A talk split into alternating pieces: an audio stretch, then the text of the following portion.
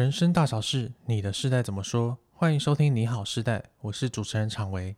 这个节目会在每周一的晚上六点播出，欢迎你追踪订阅我们，陪我们一起打开世代对谈的大门，聊聊差异背后的在意。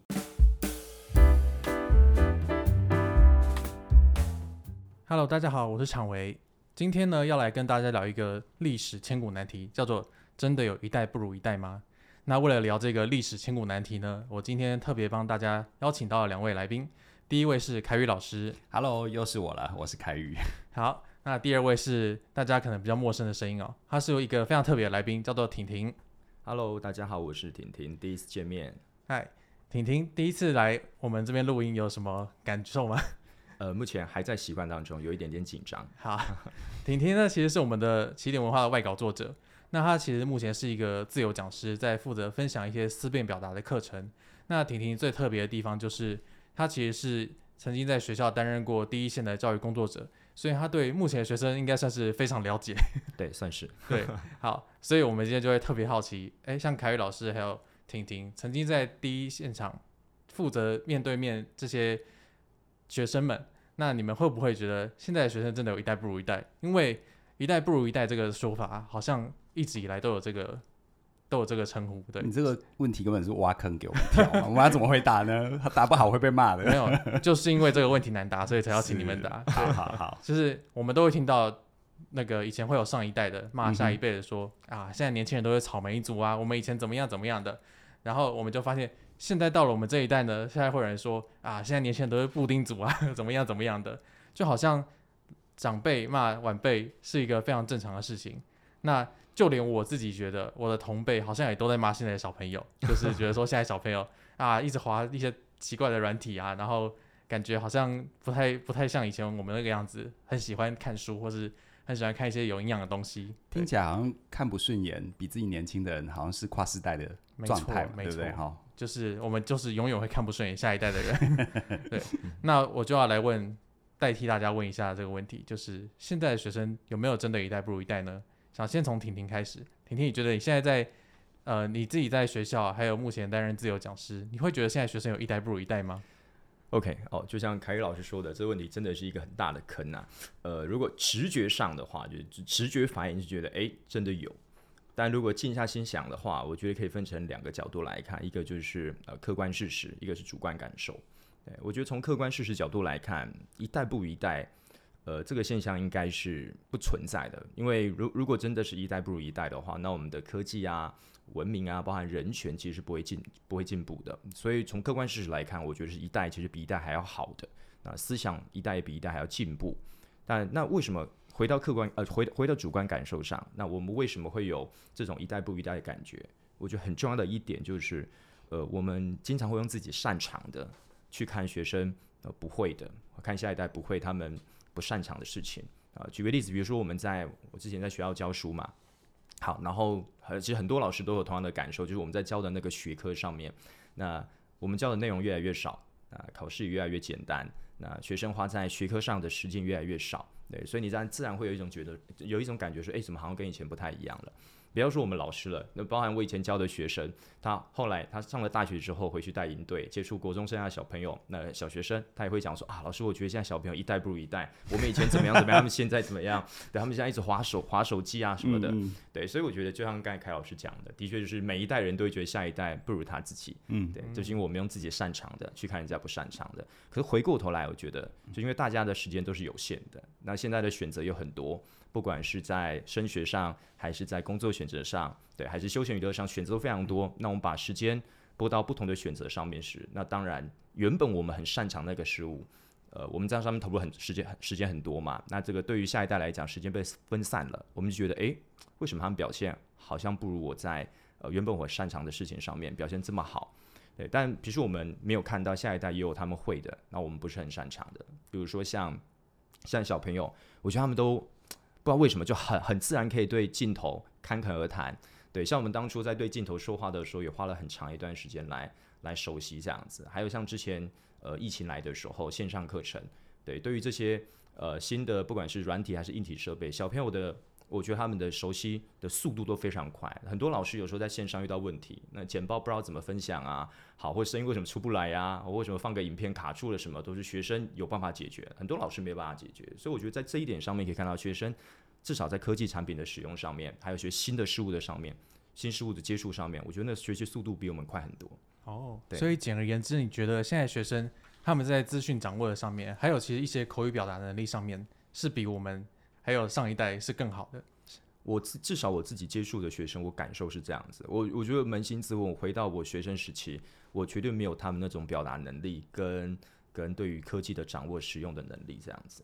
哇，这个说法还蛮，我觉得还蛮颠覆大家想象的。因为大家会觉得现在小孩讲话比较不流利，或是表达上比较不 OK。但其实从婷婷的观点来看，现在学生反而在镜头前面表达是非常顺畅的，甚至是比我们都还要表现的好的。我觉得是现在的孩子不太想要跟跟他不同世代的人沟通吧，但但我我不是指责，我不是指责，因为因为我觉得那是一种，你看嘛，就是如果当他们都意识到我们觉得所谓的一代不如一代，他就被标签是那个不如的，那当你被标签不如的时候，你怎么会想要跟他讲话？哦，但是我看他们，比如说在同才之间呢、啊，或者刚刚婷婷说的，比如面对镜头啊，甚至于要表现自我啊，哎、欸，他们真的蛮厉害的，我真的是很佩服。呃，由衷的佩服，所以我自己的感受就是，嗯，到底有没有一代不如一代这件事情呢？其实我会觉得，每一代人他的行为、思维、表现啊，他选择做什么或不做什么，他都是很多因素的交杂，包包包含，比如说像外部世界的改变，还有工具对于每个人的影响。就像我拿我自己还在很菜的时候，还很年轻的时候，我也常常被我的。老一辈的这个同事或者是老板被他们修理啊，说我写个公文书，什么什么顺送时期这种东西都不会写，结果我到今天还是搞不清楚。但对他们来说，那是他们的生活。为什么？因为他们没有简讯这种东西，也没有 email 那种东西，所以他们自然需要很多正式相相对正式的交往、交流、互动。他们有一些所谓的在他们那个时代的礼数，就闽南语叫礼数啦。嗯、哦，嗯、那那你说到我这一代。我虽然不是网络的原住民，我是到了大学才开始用电脑。可是毕竟，当我踏进职场之后，比如 email 这种更快速、更便捷，甚至于每个人都有行动电话、都有手机，这时候我还需要写什么顺送时期这种东西吗？其实它不存在。嗯、那对于一个不存在的东西，我要如何对它有能力？嗯，所以同样，你看，面对这些孩子，对他们的生生活的主观世界，他们有些工具是他们一出生就有的。对我来说，是我后面去学习的。那那种看不顺眼，我觉得，与其说一代不如一代，不如说是一代不同于一代。它是不同，而是而不是不如。因为你看嘛，像以前，我觉得大家踏进我的教室来学沟通，我就很直觉，你来学沟通，你是不是在休息或中间 break 的时候，你是不是就跟旁边人试着沟通，试着互动？但但我发现每一次大家报到来上课，不管。呃，多数的状况就是大家坐在那边就开始滑手机，然后呢，下课的时候呢，明明我在前面的时间就跟大家分享一些交流的技巧，可是呢，他们继续滑手机。那如果你从一个不看不顺眼的角度去看他们，他当然是一代不如一代。可是别忘了，我出生的时候没有智慧型手机，我是到了三十岁、三十几，就智慧型手机什么时候发发明的？啊，不不管不重要，这样子你们就会算我的年龄。但总而言之是，是我其实不是生长在智慧型手机的的时时代里面，自然我就会要发展出没有那个工具底下的能力。嗯，可是他，可是现在所谓的新一代的人，他就是长在这个环境里，他自然就会长出这个能力。与其说他不如我，不如说我还没有真的完全看懂他。嗯，带着这样的心情，我觉得比较容易真正做到尊重。好，就像我们公司也有一些比较年轻的同仁，我发现他们的资讯能力就很强，而对我来说，可能要花很多时间，甚至于花钱去学习。对他们来说，反而仿佛就是他们 DNA 一样。嗯，所以你说这到底是进步还是退步？我觉得，如果凡是我们都要很粗暴的用统一标准，那一定啦，大家都觉得下一代的人退步。可是就像刚刚婷婷说的嘛，啊，如果是这样的话，我们的文明进步到底怎么回事？嗯，这不合理嘛。好，所以我觉得是一代不同于一代。哦，所以其实就是大家习惯的使用工具，还有一些成长的背景导致的一些不同，而不是不如。嗯，那我觉得现在我们有达成一个共识，就是其实没有一代不如一代，而是一代不同于一代。但是我发现啊，大家最喜欢骂年轻人的，其实不是这些东西，最重要的是，大家会觉得现在的年轻人好像抗压性很差，因为就像我们刚刚提到的，就是草莓族或是布丁族、豆腐族，就是你有没有发现这种东西 越来越软烂？对，就好像都一压就碎了。那我相信这个一定是上一代贴给我们的标签，但是我也真的会好奇说，在你们的眼里，就是。学生们真的有抗压性越来越差吗？那我想先问婷婷，就是你在学校的体制里面，嗯、你看到的这些第一线的学生们，他们在跟你互动的过程上，有真的抗压性越来越差这件事情吗？抗压性嘛，我觉得一样，我们可以先从客观事实来看一下。对，我前几天才看网络上看到一个数据，就是讲说现在大学啊，呃，休退学的比例越来越高了，这样子。那包含还有不只是学生，还有像。啊，工作这件事情，像新时代换工作的频率其实也越来越高。呃，相较于我们父母那一代，父母可能他一份工作就做二十年、三十年，直接做到退休。那现在年轻人，包括我自己，都不太可能嘛，在职业当中至少会换个两三份工作，甚至更多。对，那那为什么这样的现象出现呢？我觉得是因为，其实刚才讲到草莓，那草莓这种。这种水果它有一个特色，它对它它要生长得好，它对于环境的要求是非常非常严格严苛的。你必须温度要控制得好，还有湿度啊，然后日照的时间等等的。对，那那在这种情况下，那就是它就是要它就是很娇贵的东西。对，那我觉得反过来，为什么学生抗压力越来越差？好，有这个现象原因是因为我们环境越来越好了。对，然后他们现在不用担心生存的压力。那呃，基本上父母啊，他从小生长的环境还不错，呃，那一出生可能就有智慧手机可以用啊，有电脑可以用等等的，所以他不用担心生存的问题。那那所以他可能在工作上遇到一些压力的时候，或者学业上遇到压力的时候，他就觉得说，诶，反正这条路行不通，我可以换下一条路嘛。对，那那从我们的观点来看，会觉得说，你应该要继续坚持一下下。那有可能是因为我们以前选择比较少，所以如果不走这条路，其他选择少，他现在可以改换其他的路可以去走。对，所以我们就觉得说，哎，好像他们好像在坚持上面，呃，就比较没有像以前的人这这么执着了。对，这是我观察到的现象。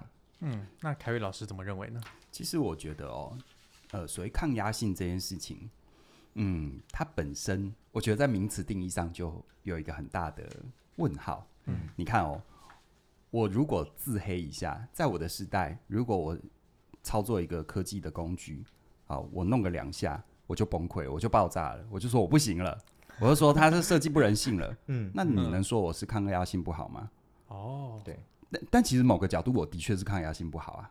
嗯，因为你看，我们同同等类类推一下，我们看跟我们不同世代的人，嗯、就像我们看我们上一代的人，他不会用后面可能呃一一个遥控器上面有超过二十个按钮，他就不会用。嗯，那你是不是也是觉得他抗压性很差？对耶，这个、但但其实如果你这样定义的话，那谁抗压性好？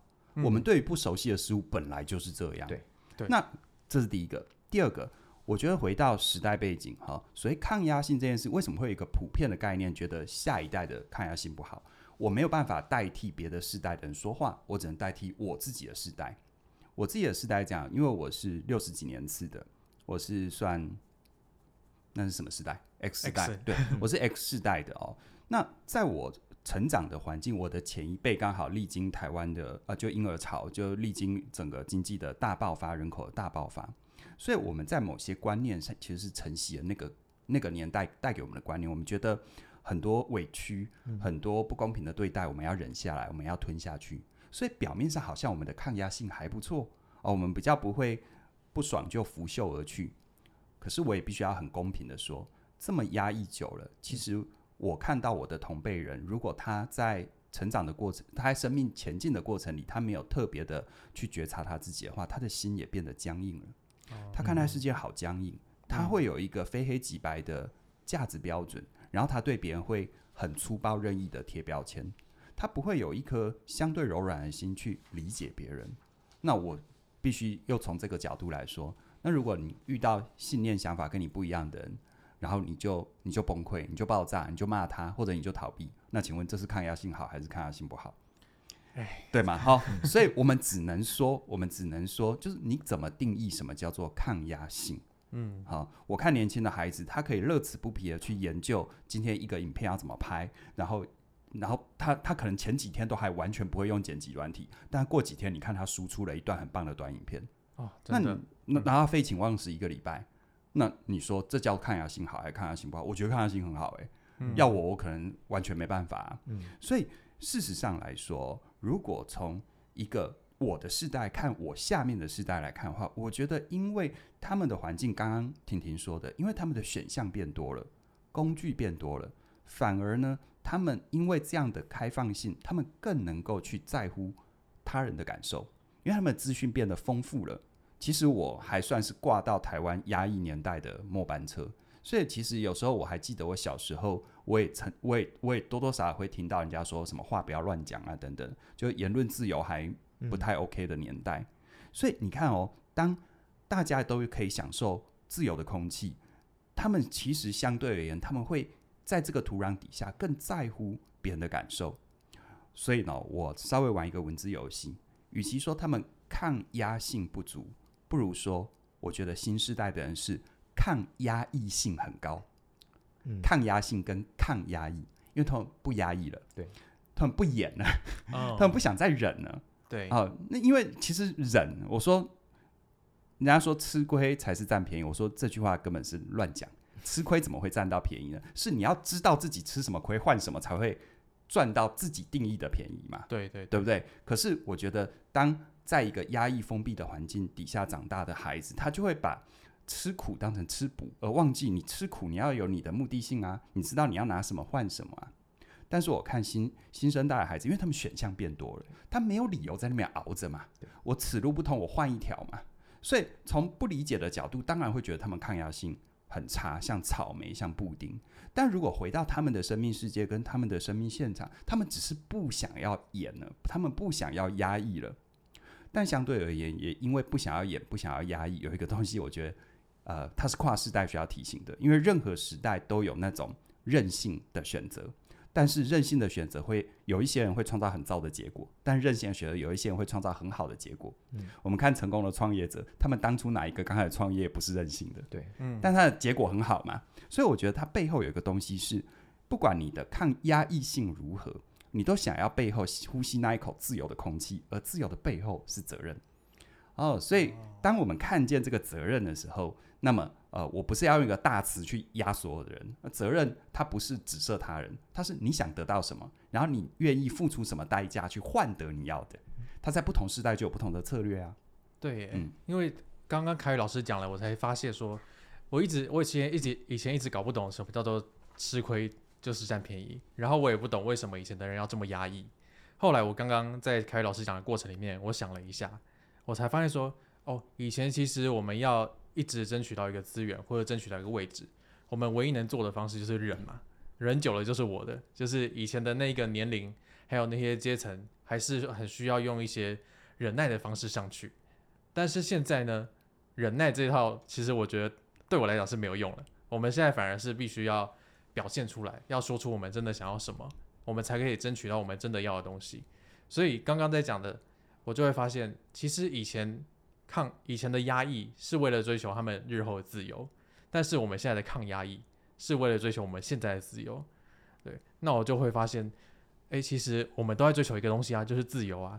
那但是刚刚凯宇老师讲到说，自由的背后是责任。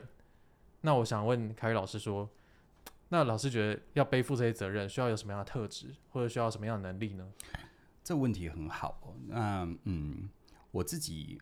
呃，只能在我有限的经验里去谈一些，就是我们为了这个自由要付出的代价是什么。嗯。而这个代价，我自己在思考跟沉淀的过程，我发现它它有表现形态的不同，但它没有本质上不同啊。表现形态就是各个世代去处理跟他人的合作的方式啊，闽南语叫秋楼都不一样，嗯，啊。就像我跟我同辈人谈合作啊，跟我跟厂维谈合作，还有我跟其他世代的人谈合作，其实。方式、细腻度、在乎的点都不一样，可是有一些是共同的。好，我们刚刚说自由要要用负要要自由的背后，你要负起责任嘛？那你看哦，我们不管在哪一个时代，你真的要享受自由的空气，你事实上你就是要能够去创造对这个世界、对这个社会的价值。而这个价值，无论你是 SOHO 族，你是一个 freelancer，还是你要去呃建立一个团队、成立一家公司等等的，甚至于你只是个上班族，要跟跟他人协作。那事实上呢，不管是刚性的、硬性的，在组织体系里面的领导，还是那种比如说外围的，我们都是合作关系，并不彼此隶属于谁的这种纠合一群人完成一件事。我觉得这所谓的领导哦，都有一些共同性，它是不分时代的。比如说，你总要身先士卒吧？你摇旗呐喊了半天，就都是死道友不死贫道，你那个 蛮蛮没有道德的嘛，对不对？对。再来，你一定要培养出你值得信赖。信赖是不同的，比如应该说信赖它本质是一样，但它表现形态不同。就像我我我那个时候刚出来混的时候，我我那时候那时候我在很年轻的时候的所谓老老一两个世代的人，他们觉得信赖就来自于他们所在乎的那些什么顺送啊、时期啊 这种东西。对，那没有好坏对错，的确他们可能在有限的资讯底下，只能透过这些指标来判断。但每一个时代都有他判断的指标。哦，我相信就场维的生命世界也是一样啊。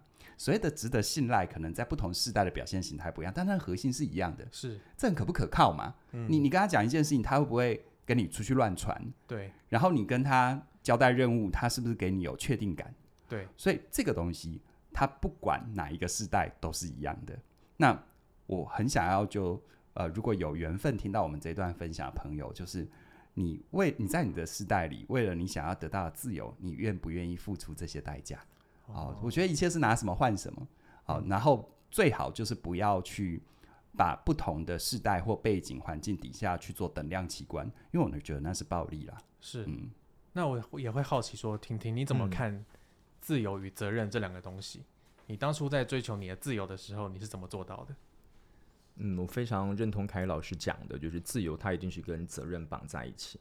对，那我觉得自由跟责任最简单的，或者说自我，我当时对自己要求就是要做到经济独立。比如说，我举一个例子好了，就我我跟我老婆认，我老婆是外国人，所以当时她来呃台湾交换的时候，我们在学校认识了。好，然后就是交往了一个多月，她就要准备回国。好，那回国之后呢，因为这个签证的关系，就是她其实很难再入境台湾，所以我们当时试了各种方法，好去找说，诶，可以透过什么呃，也许学生签证啊。或者是呃工作签证啊等等各式各样的方法，可不可以再让他再进来台湾？后来发现这些路都其实都很难走，所以就选择一条就是结婚用依亲居留的方式。那我们才认识一个多月，还在热恋期。那你说要结婚，那当然家长都是很反对的这样子。对我爸妈，然后还有我的亲戚，很多人都觉得就是觉得我们就年轻人太做事太冲动了，怎么交往一个多月就结婚呢？对，当那当时我还是觉得。执意要这样做，那有一个很重要的支持我这样做的一个点，就是因为我经济独立了，对，然后住在外面，我不不跟家里拿钱，所以我做这个选择，那后果也是我自己来承担。所以如果今天这结果是不好的，也不会连累到我的家人。所以我觉得你要享受自由，那你的责任，这个经济独立就很重要了。对。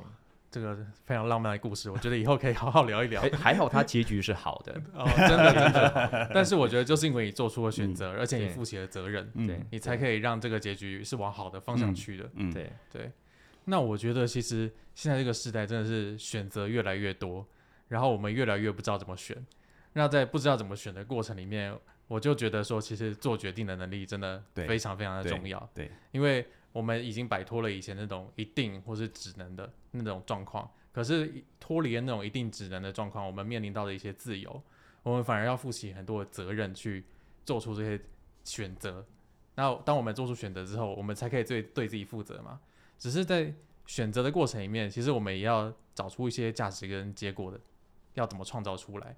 因为如果你选了之后，你发现你不知道自己在干什么，那其实是。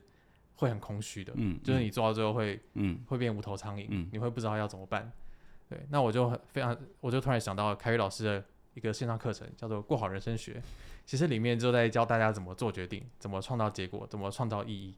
那这门课程其实对我来讲，它是一个，它其实在我上的过程中，我我自己觉得有点遥远，因为它其实是我在成长经历里面没有获得过的能力，对，所以我在上的过程里面反而会接触到非常多我很陌生。很不熟悉的观念，对，所以我非常鼓励大家来看看凯宇老师怎么讲解做选择、做决定，还有创造结果、创造意义这些能力是怎么培养出来的。那目前呢，我们这门课程到七月十二号之前都有一个折扣两百的优惠，而且你只要加入这门课程，你就可以再获得起点的红利一万点。那这一万点呢，你可以在之后的课程里面做任何的使用。所以你只要到起点官网看到你喜欢的课程，你就可以用这些红利点数去享有最更棒的优惠。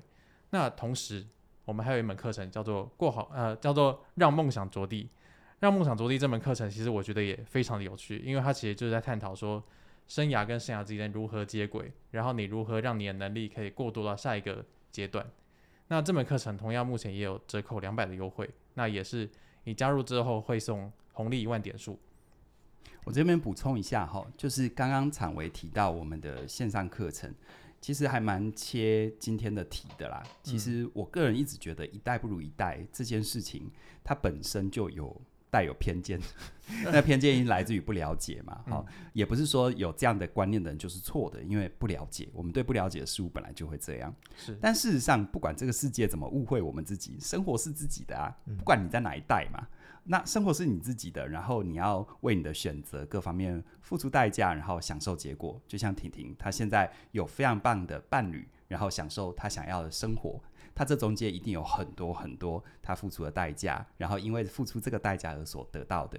那我的这个过好人生学这一门课，就是我把为什么这个课的名称叫过好人生呢？就是其实你要把人生过好，它的机机运成分绝对有，对，但有一些东西是更底层的。当机运来了，你能不能把握？当呃有一个好的人、对的缘分、好的机会掉到你头上，那你自己准备好了吗？可是，一谈到准备，有时候就觉得压力很大。其实没有，我们真的所谓的准备好，就是你机会来了，你总是要能够创造出结果嘛，嗯，对不对？不然，我们常常听到很多错过的故事啊，好不容易呢，老板看上你了，给你一个专案，结果你啥都做不出来，那是很悲伤的一件事。嗯，所以你如何创造出结果，然后你如何在关键时刻做出正确的决定，然后呢，你如何在你所认真努力耕耘的地方创造属于自己的生态圈？最后，人生很长。我们做什么事情都要知道为何才能够承受任何，所以你要能够创造意义。所以我设计过好人生学，我相信啦，刚刚常伟说的很对哦。我相信对多数人来说可能会相对的陌生，但是呢，当你听进去之后，你会觉得无比的亲切。因为我来谈的就是，你除非不想要好好过人生，你就是混日子。其实每个年代都有混日子的人。好，不要觉得啊，你现在年轻人混日子，我觉得这不公平。我看我同才也一堆在混日子啊，都买一样。其实每个年代都一样。好，这世界上哈没有，这世界上其实很多事情是不分年纪的啊，它根本不是世代的问题，它是人性的问题。所以不管你是在什么时代，你想要创造生命一些更不一样的价值，我很鼓励你。过好人生学一定会对你很有帮助。